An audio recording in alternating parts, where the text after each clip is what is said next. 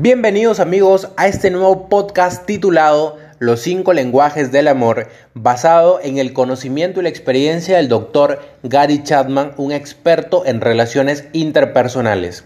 Y para poder grabar este episodio cargado de muchísimo, muchísimo valor, tengo el agrado de anunciarles que tenemos una invitación especial.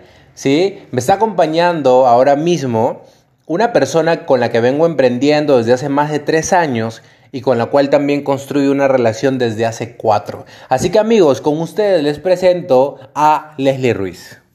Hola a todos, saludos, esperamos que te encuentres súper bien. Nosotros estamos felices y emocionados de poder compartir contigo información tan valiosa como la que te vamos a brindar definitivamente ha hecho un impacto grande en nuestras vidas, en nuestra relación como pareja, como socios, como amigos y nos está ayudando también a poder llegar de una mejor manera a otras personas. Esperamos así que haga un impacto bueno en tu vida y que sume en tu crecimiento también. Claro que sí, amigos, y para poder entender este concepto tan interesante de los lenguajes de amor, vamos a definir dos conceptos claros que nos van a ayudar a llevar mejor este contenido. Y el primero de ellos tiene que ver con la química del amor. Sabemos que esta emoción, esta euforia del enamoramiento, ¿sí? con la que empieza el amor, es una reacción química en nuestro cuerpo, ¿verdad? Ahora, muchos estudios han revelado que esta euforia, esta emoción del enamoramiento solo dura dos años. Después, continuar juntos, permanecer enamorados, es una decisión y es algo que se construye todos los días, amigos. Así que, para poder hablar del segundo concepto, aquí tenemos a Les. Ok, y el segundo concepto se llama el tanque del amor. Y Gary Chapman dice que todas las personas, desde que somos muy pequeños, tenemos este tanque de amor que está a la espera de ser llenado, mediante actos y maneras en las que las personas demuestran amor. Si bien es cierto es un concepto metafórico, pues no tenemos un tanque físico dentro de nosotros, es un tanque emocional. ¿Sí? Y en primera instancia las personas que pueden llenar ese tanque de amor son las personas que son más cercanas a nosotros. Quizá desde pequeños nuestros padres, nuestros hermanos, el, núcleo, el núcleo familiar, ¿verdad? Más adelante serán los maestros, los amigos y años más tarde quizá lo sea una pareja también. Ahora es importante saber que todas las personas están a la espera de recibir amor y al mismo tiempo también de darlo. Entonces, todos tenemos un tanque de amor que está a la espera de ser llenado con actos. Pero así como puede llenarse, puede vaciarse también.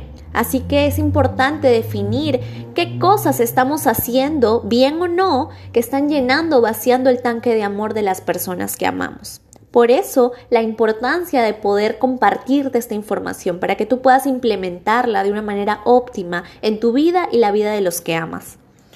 Claro que sí, entonces hasta el momento vamos cubriendo dos puntos. Número uno, en que el amor es una decisión. Al inicio es una emoción, ¿sí? Luego se va tornando en una decisión, en una, claro que sí, en una decisión.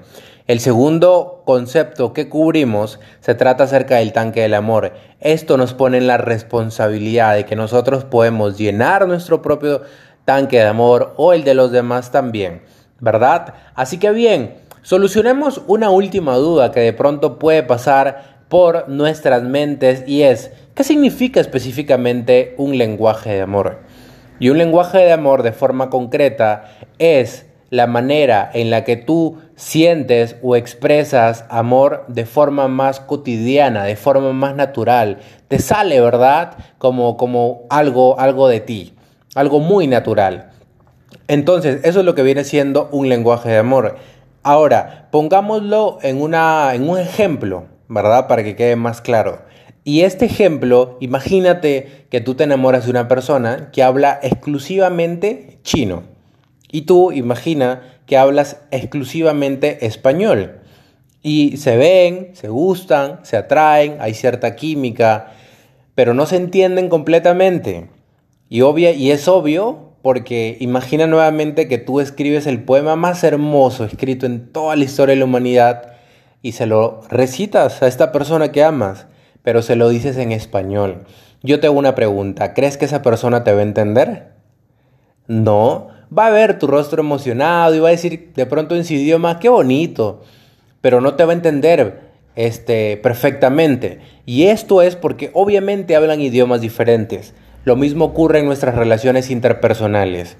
¿sí? Normalmente nosotros llegamos a una relación hablando un idioma y normalmente la persona llega a la relación hablando otro. Entonces, asumimos la responsabilidad y mejoramos nuestras relaciones cuando entendemos que podemos adaptarnos a otro lenguaje para ser más efectivos y para poder alcanzar nuestros objetivos emocionales también. Así que recuerda eso. Ahora sí amigos, sin más preámbulos, vamos a hablar de cinco lenguajes específicos y el primero de ellos se llama palabras de afirmación. ¿Qué significan estas palabras de afirmación? Te lo vamos a poner en ejemplos concretos. ¿sí? De pronto, un ejemplo es, ves a tu pareja llegar, la ves que se hizo un peinado nuevo, hizo algo diferente de pronto en las uñas, en su cabello, en el peinado, etc. Y tú la afirmas, la puedes afirmar, como la misma palabra lo dice, y dices, oye, qué bien te quedó, ¿verdad? Este corte de cabello, o me gusta el color de tus uñas, o me gusta ese vestido nuevo que traes, hace resaltar más, no sé, eh, tus ojos, ¿verdad? O combina muy bien con tal cosa, etc. Pero estás afirmando a la otra persona. O de pronto decir un te amo, también es una palabra de afirmación. Hay, hay es porque estás afirmando tu relación amorosa con el otro ser humano. Hay personas que dicen, eh, oye, tú no me amas. ¿Cómo que no? Si yo te lo demuestro. Pero normalmente la otra persona dice, no, pero yo quiero que me lo digas. Eso es un indicador de que ese ser humano de pronto le gusta sentir y le gusta expresar amor a través de palabras. Así que recuerda, y puedes utilizar palabras alentadoras para poder alentar de pronto a tu pareja, a tu socio, a tus familiares, de que está haciendo un buen trabajo siempre que sea cierto, porque recuerda que hay una diferencia entre alentar y entre adular. ¿Sí? Alentar es cosas concretas y específicas, aplaudir cosas específicas que estén sucediendo, que sean verdad. ¿Sí? La adulación viene siendo a través de la exageración. Pero bueno, otro tipo de palabras que podemos utilizar son las palabras bondadosas. Recordemos ¿sí? que si queremos expresar algún tipo de sentimiento, las palabras bondadosas surgen cuando vienen directamente de nuestro corazón y son completamente ciertas. Y también puedes emplear palabras humildes. Recuerda que el amor hace peticiones, el amor no hace demandas. Ahora pasemos al segundo lenguaje. Excelente. El segundo lenguaje se llama tiempo de calidad. Y como el mismo nombre lo dice, es el tiempo que compartimos con aquellas personas que amamos y que son importantes para cada uno de nosotros. ¿Sí? Y en realidad tú puedes decir, Leslie, yo le brindo tiempo a las personas que amo. Pero ¿te has preguntado si realmente es un tiempo de calidad? Déjame brindarte algunos puntos para que tú puedas identificar si realmente el tiempo que tú le estás dando a los demás es de calidad. Y lo digo porque pues estamos en plena era digital, ¿verdad? En donde el uso de los dispositivos electrónicos se eleva constantemente y bueno, muchas veces son distractores para poder compartir tiempo con aquellos que amamos. Entonces, el primer punto que tienes que tener en cuenta al momento que estés brindando, valga la redundancia, este tiempo de calidad con otros, es que tú tienes que tener una atención 100% enfocada en la otra persona, en lo que está diciendo, en la actividad que estén realizando. Todos tus sentidos tienen que estar ahí. Lo segundo que tú tienes que saber es que es importante que aprendamos a conversar, tengamos conversaciones de calidad. ¿Te has preguntado si todo aquello que estás diciendo a otros está sumándoles de alguna manera o está siendo parte de experiencias y momentos inolvidables en la vida de una persona? Tú no sabes qué conversación puedes tener con un ser humano y que de pronto puedas haber dicho algo tan bueno que hayas impactado en sobremanera su vida y que sea parte de un recuerdo inolvidable para ellos. Entonces es importante aprender a conversar y por ello también es importante prepararnos. Lo tercero que es importante que conozcas es que tenemos que tener actividades de calidad para brindar tiempo de calidad. y tú puedes elegir la actividad en la que mejor puedas desempeñarte. El hecho de, pronto de compartir una cena con tu pareja, sin distractores por supuesto, puede ser una actividad de calidad. O quizá preparar el desayuno con tus padres mientras están teniendo una conversación de calidad. O quizá llevar al parque a tus hijos y estás compartiendo tiempo de calidad con ellos. Entonces, queríamos reforzarte estos puntos para que tú tengas ideas de cómo pues demostrar a las personas que tienen como lenguaje primario el tiempo de calidad que los amas. ¿Sí? Entonces, toma nota de lo que se viene porque realmente puede ayudarte a reforzar esos lazos, a reforzar esas relaciones. Vamos con el tercer lenguaje entonces. Y este tercer lenguaje se llama regalos, ¿sí? Y funciona de forma muy concreta, amigos, porque hay personas que no les gusta escuchar tanto, que los aman, que de pronto eh, no les gusta de pronto, o de pronto no disfrutan, disfrutan un poco, pero de pronto no tanto el tiempo de calidad, pero les gusta más ver muestras físicas de aprecio y cariño, ¿sí? Y que a veces dicen, Sí, pero ya no me digas que me amas, demuéstramelo. Y quieren verlo, quieren tocarlo, quieren hacerlo a través de, cosas físicas, ¿verdad? De pronto a través de, no sé, una prenda, una cartera, rosas, un detallito, etcétera, regalos. Recuerda eso y imagina, por ejemplo, cuando te vas de viaje, vuelves, hay personas que te preguntan, ¿y qué me trajiste, verdad? Y así tú les hayas traído una piedra, una hoja seca de ese otro país están muy felices, ¿verdad? Y es porque su forma de sentir amor también y su forma también de expresarlo. Ahora, aquí viene un punto bastante clave. Si vas a ser un eficiente regalador, tienes que cambiar tu actitud con relación al dinero. Amigos, no podemos regalar algo esperando algo a cambio también. ¿verdad? El regalo efectivo, el regalo más efectivo es el que se hace enfocado en el otro ser humano, no enfocado en ti. Cuando tú esperas algo a cambio es porque en realidad te estás enfocando en ti y eso no aporta en relaciones de calidad. Cuando uno se enfoca solamente en uno mismo, pues termina quedándose solo, en otras palabras. Así que recuerda, para hacer un regalo efectivo nos centramos en el otro ser humano. Y aquí ocurre algo bastante curioso, porque una relación es un flujo de energía, una relación es un flujo emocional. Cuando tú das un regalo enfocado en el otro ser humano, en aumentar su felicidad, en demostrarle realmente que es un ser humano importante en tu vida, esa persona va a aumentar su emoción. Y cuando esa persona aumenta su emoción, aumenta también el flujo de amor que fluye hacia ti. Por lo tanto, tú también vas a sentir eso. O dime si no ocurre que cuando tú das algo de verdad de corazón, sientes tú algo muy bonito adentro. Estoy seguro que te ha pasado. Y esa es la magia del regalo. Generar un impacto positivo en el otro ser humano y como un subproducto en ti también.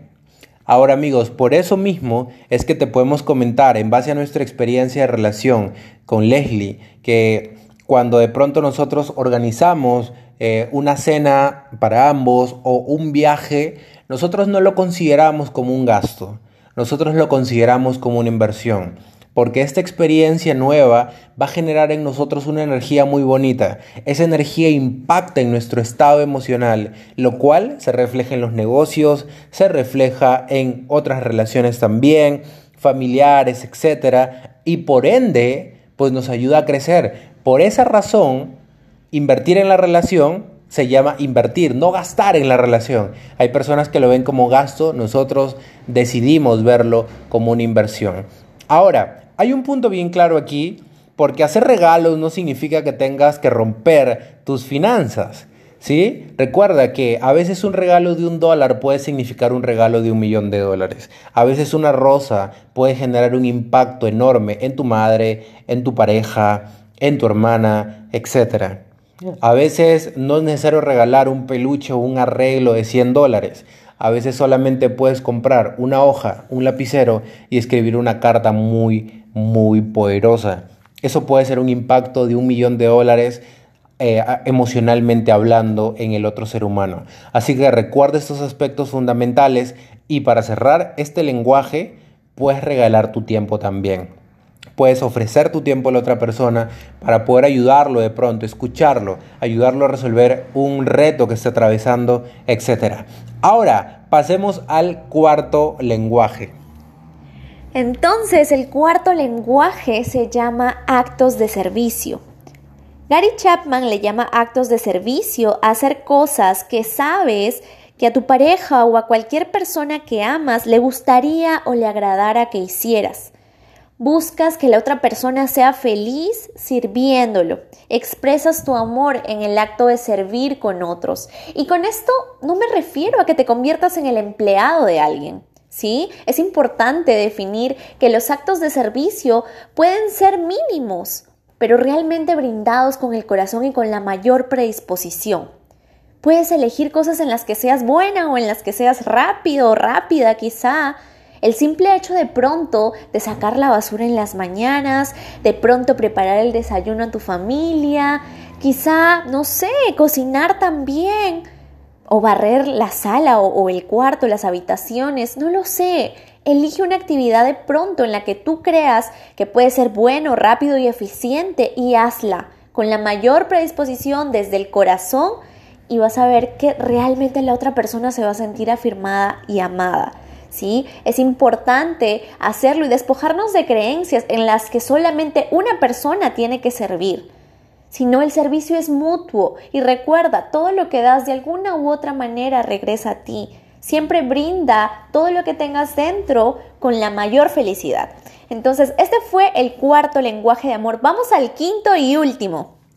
Y el quinto se llama toque físico. Como la misma palabra lo dice, amigos, hay personas que sentimos, y me incluyo y me identifico mucho con este lenguaje, porque hay personas que sentimos más conexión y amor también, por así decirlo, mediante el toque físico, mediante el tacto, mediante la proximidad física. Y quiero contarte una, una, un cuadro que de pronto hayas atravesado, hayas atravesado o hayas visto en tu vida. Y quiero que te imagines una persona que está llorando de forma muy desconsolada porque tiene un reto fuerte en la vida. Se acerca otro ser humano, a esta persona que está desconsolada, no le dice una sola palabra, no le entrega ningún regalo, no hace absolutamente nada, solo se acerca y le da un abrazo profundo. Esa persona que estaba rompiendo en llantos llora más todavía, pero después de unos minutos se siente más aliviada, suspira profundamente y dice gracias. ¿Te das cuenta? Eso es porque hay personas en las que impacta mucho un abrazo y en las que impacta mucho un golpe también. El toque físico entonces puede marcar a una persona de forma positiva o de forma negativa también. En el aspecto de una pareja, el toque físico se aplica cuando se toman de las manos, eh, cuando hay un masaje por medio de pronto, cuando hay esos pequeños tactos, ese abrazo, ¿verdad? Que de pronto se necesita mucho.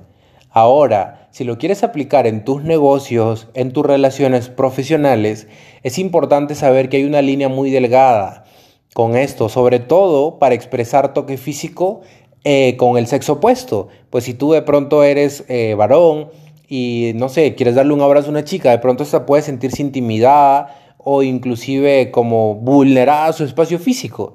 Es muy importante entonces cuidar esas líneas de respeto, ¿verdad? Así que, pero es bastante importante, de pronto puede ser una palmadita al hombro, etc. Recuerda expresar amor también de forma física.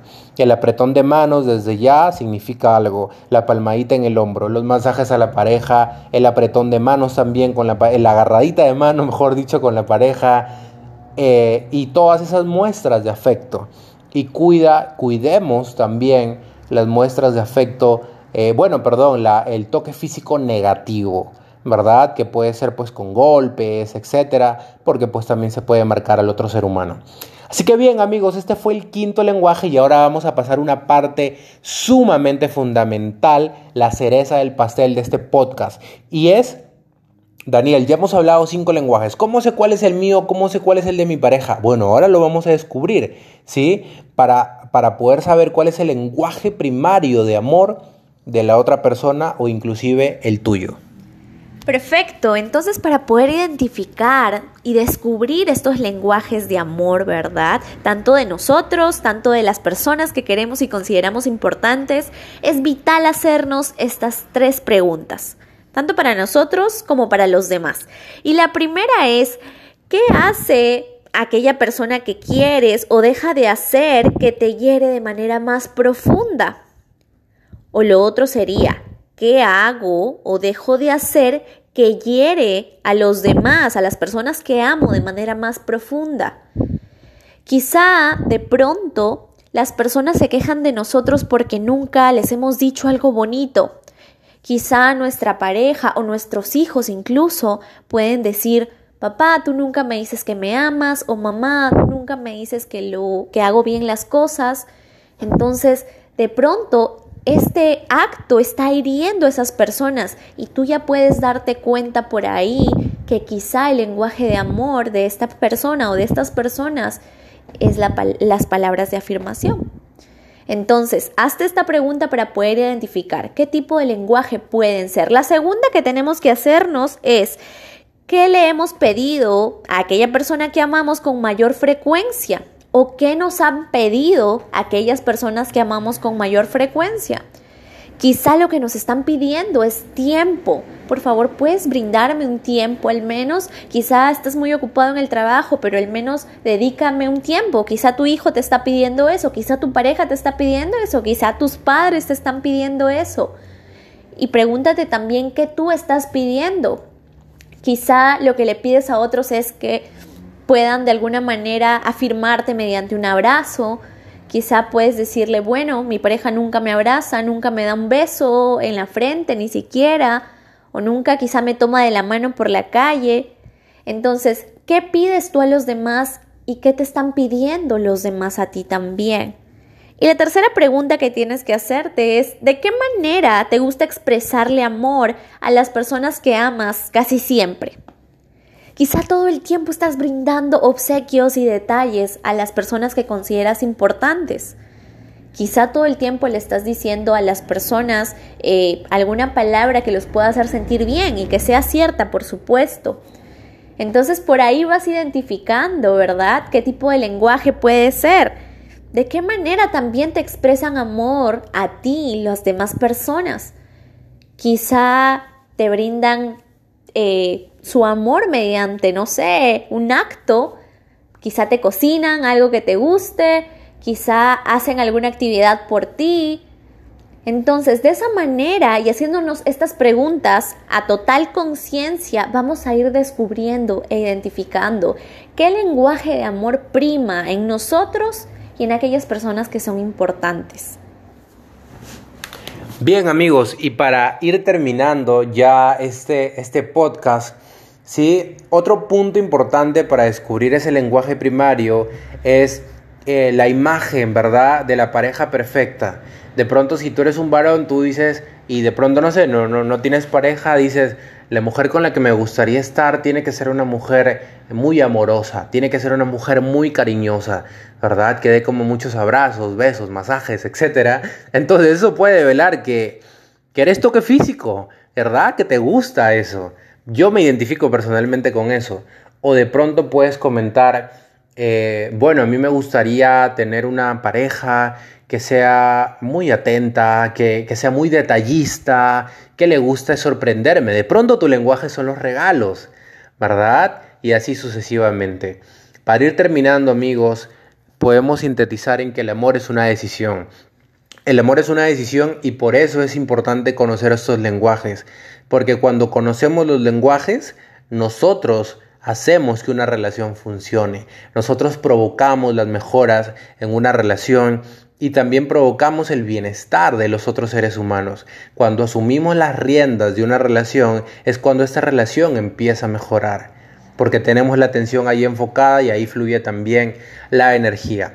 Así que amigos, eh, ha sido un gusto compartir este espacio con cada uno de nuestros oyentes y también agradecerle a Leslie por haberse dado este tiempo y compartir con nosotros parte de su experiencia también. Claro que sí, amigos, esperamos que realmente te haya servido todo esto desde el fondo del corazón, pues esperamos también que puedas aplicarlo con las demás personas y bueno, nos, nos estaremos viendo en otra oportunidad.